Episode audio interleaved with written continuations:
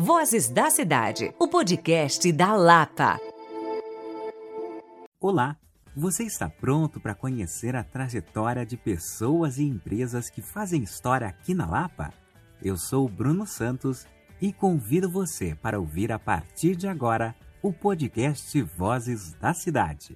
Oferecimento: Pousada Solar da Lapa, Victor Polato Design, Lapinha Spa, Restaurante O Casarão, Edila Pacheco Estética Avançada e Emagrecimento, Restaurante Espaço Único, Beleza Pura Cosméticos.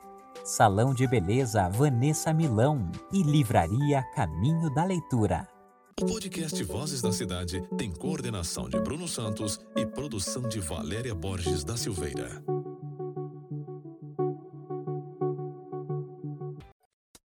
Hoje o podcast Vozes da Cidade recebe uma profissional que é destaque no segmento da cultura aqui em nosso estado nós conversamos com Maria Inês Borges da Silveira. Ela é presidente da Academia de Cultura de Curitiba e vice-presidente do Instituto Histórico e Cultural da Lapa. Maria Inês, seja bem-vinda ao podcast Vozes da Cidade. Conta para nós todo esse trabalho que você desenvolve nestas duas instituições. Olá a todos que estão nos ouvindo, muito obrigada por poder participar e contar um pouco da nossa história. Eu, na verdade, fiquei 14 anos presidente do Instituto Histórico e Cultural. Agora estava na hora de ter outra pessoa à frente, mas eu estou junto na mesma equipe e fiquei coordenando o Festival de Cinema, dando continuidade a esse evento que já é consolidado, uma referência nacional. O festival mudou um pouquinho o perfil devido à pandemia.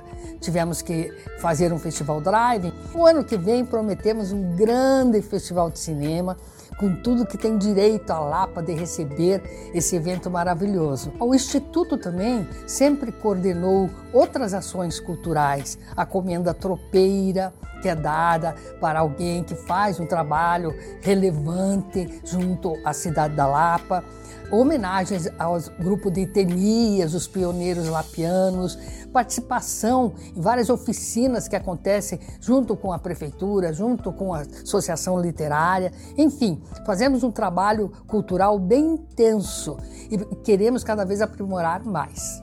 Já aqui na Academia de Cultura de Curitiba, é um trabalho com acadêmicos. Quando eu assumi, eu não quis ficar só dentro de um espaço reunindo acadêmicos, fazendo palestra. Eu quis levar a cultura, a educação e a arte junto à população.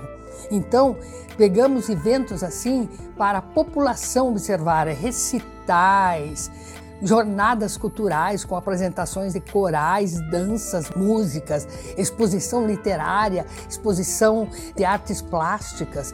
Fizemos a Semana da Cultura, um dia de cinema, um dia de oficina de literatura, outro dia de oficina de artes plásticas, outro dia só música e encontros mensais, levando os nossos acadêmicos ou convidados que atuam em vários segmentos, informações precisas sobre a cultura, sobre a educação. Então, e, e também oficina nas escolas. Devido à pandemia, também paramos um pouquinho com todos esses eventos, mas demos continuidade de uma outra maneira, fazendo bate-papo cultural com nossos acadêmicos, contando um pouquinho das histórias de cada um, o que fazem, onde atuam atuam.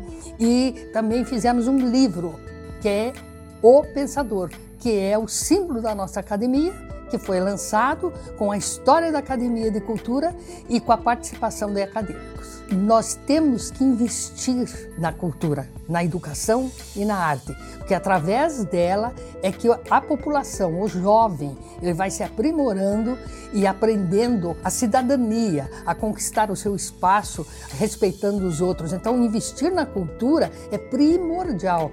Eu vejo que ainda está muito lento a parte das, das pessoas pessoas, das autoridades, do governo, há outras prioridades para ele. Então você deixa uma cultura um pouco de fora, mas é o que é o errado, porque é através da cultura e da educação que nós formamos o cidadão. Pois é, você vê, o festival começou muito singelo, apenas eh, passando uns longas.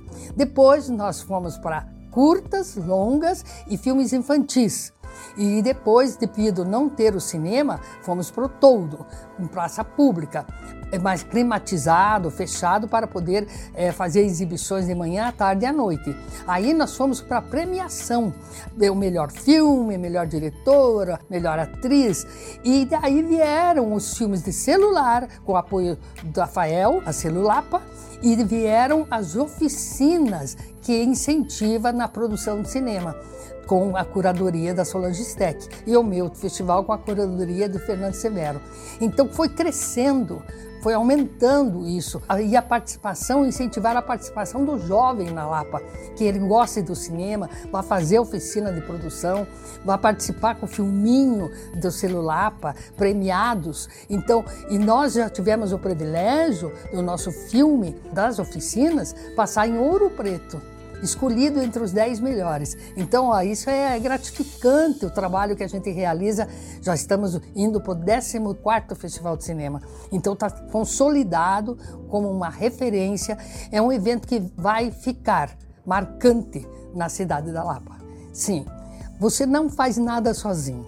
Nós precisamos dessa participação, dos apoios locais, que é muito importante. A prefeitura, os Palapinha, a panificadora Zeni, empresas eh, que querem cada vez mais participar, da equipe que coordena o festival, logística na Lapa, nossos patrocinadores aqui do governo do estado, de, de, alguns que nos acompanham há anos, Caminhos do Paraná, Comércio.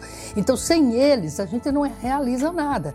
E o que mais eu gosto, fico assim feliz, gratificada, é que o povo participa, ele vai, ele colabora, ele está presente nas nossas oficinas, nas nossas exibições do filme. É só agradecer a imprensa local, que também sempre me dá muito apoio apoio, imprensa do Paraná, e só agradecer e contar sempre com vocês, povo lapiano, que nos ajudam a realizar um trabalho. Sem vocês, nós não realizamos nada. Então nós precisamos desse apoio do povo estar sempre conosco. Muito obrigada.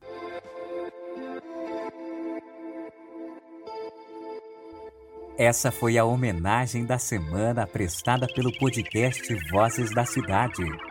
Na próxima semana tem mais. Até quinta-feira.